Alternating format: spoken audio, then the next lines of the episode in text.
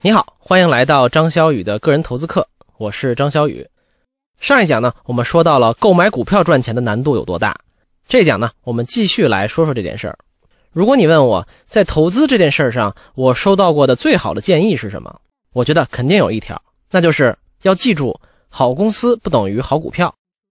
我是什么时候收到这个建议的呢？是我大学本科毕业，刚刚加入高盛做股票研究的时候。当时呢，公司内部组织入职培训，来了一个已经在公司工作了二十年的大老板。培训刚刚开始，他就说：“我呢，其实也没有什么特别神奇的建议给你们。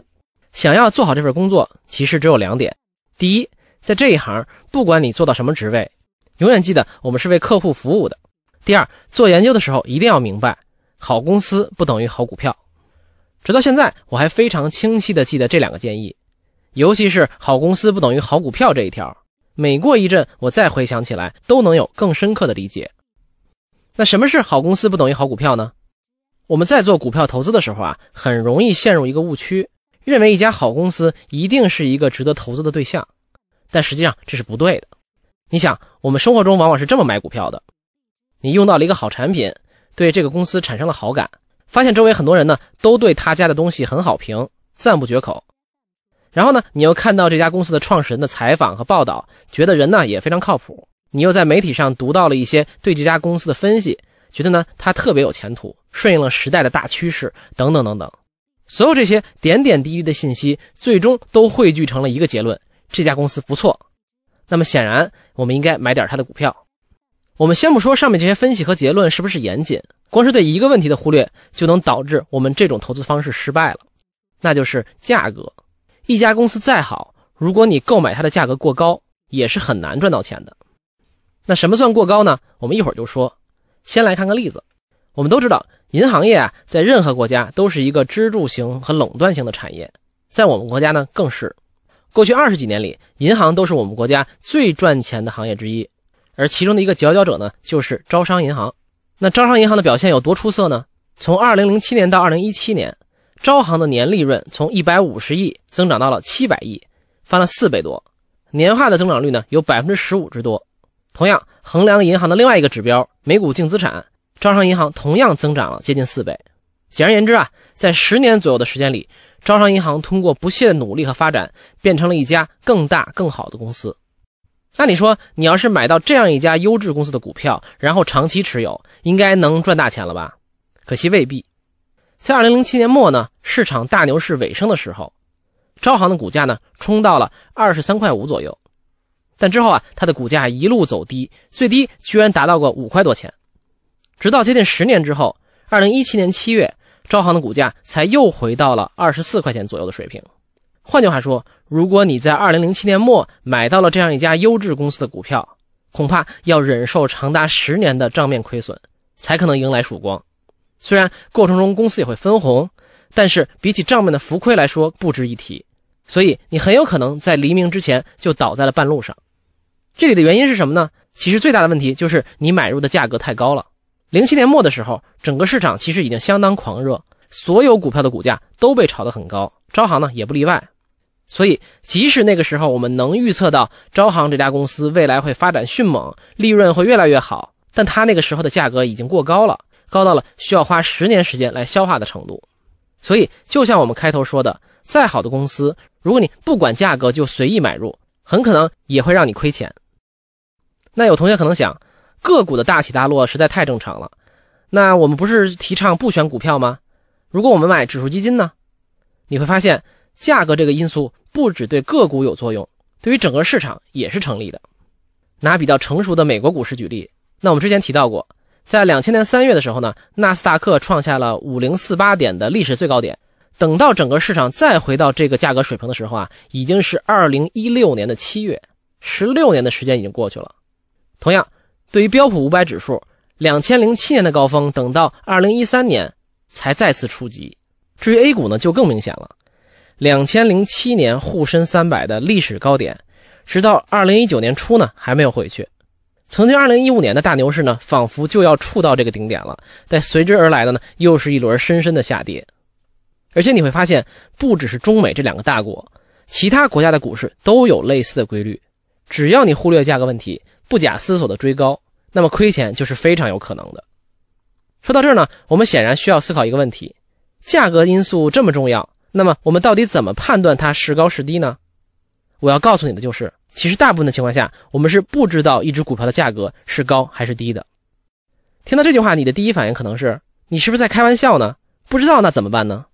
我们先来想这么一个简单的问题：小米这家公司你肯定知道，它是二零一八年七月上市的，在上市之后，和所有股票一样，小米的股票价格一直在波动。每天都有变化。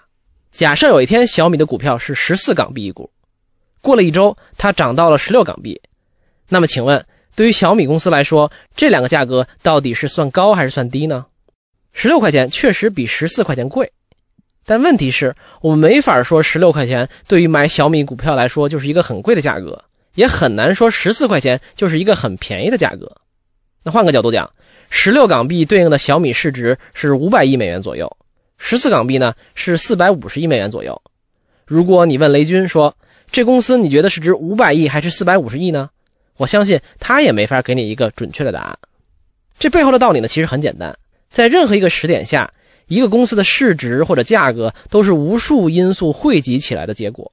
你可能知道苹果是个好公司，但至于它是七千八百亿那么好，还是八千四百亿那么好，这件事呢并没有一个标准答案，可能都是合理的。股价呢，并不是一个数学公式的运算结果，不可能呢是一个很精确的数字，所以这就是巴菲特说的：如果你是一个合格的价值投资者，那么大部分时间你应该不知道自己持有的股票是贵了还是便宜了的。那我们应该怎么办呢？有没有一些情况是可以判断的呢？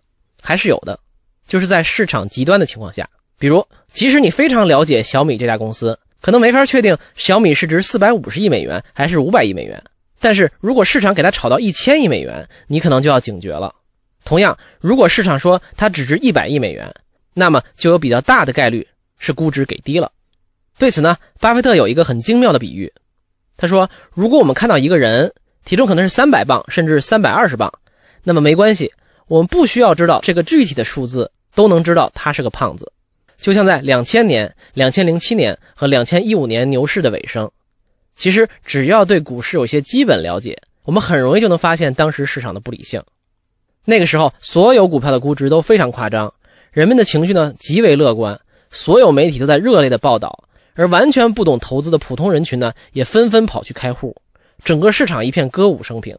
在这个时候，你可能就要非常警觉了。那么，在巴菲特看来，我们应该买什么样价格的股票呢？他的核心观点之一就是，你要给自己留出足够的安全边际。安全边际这个概念，通俗说就是，如果呢你觉得一个公司值十块钱，结果市场有一天突然给出了一个五六块钱的价格，那么这个打折的部分就是你的安全边际。还用小米来举例，假设呢你觉得这个公司是值差不多五六百亿美元的，有一天呢市场突然下跌，小米的股价呢跌到了三百亿美元左右。比你预估的少了接近一半，那么这个时候买入，显然比你觉得小米是个不错的公司，长期应该会涨，这个买入理由要更好的多。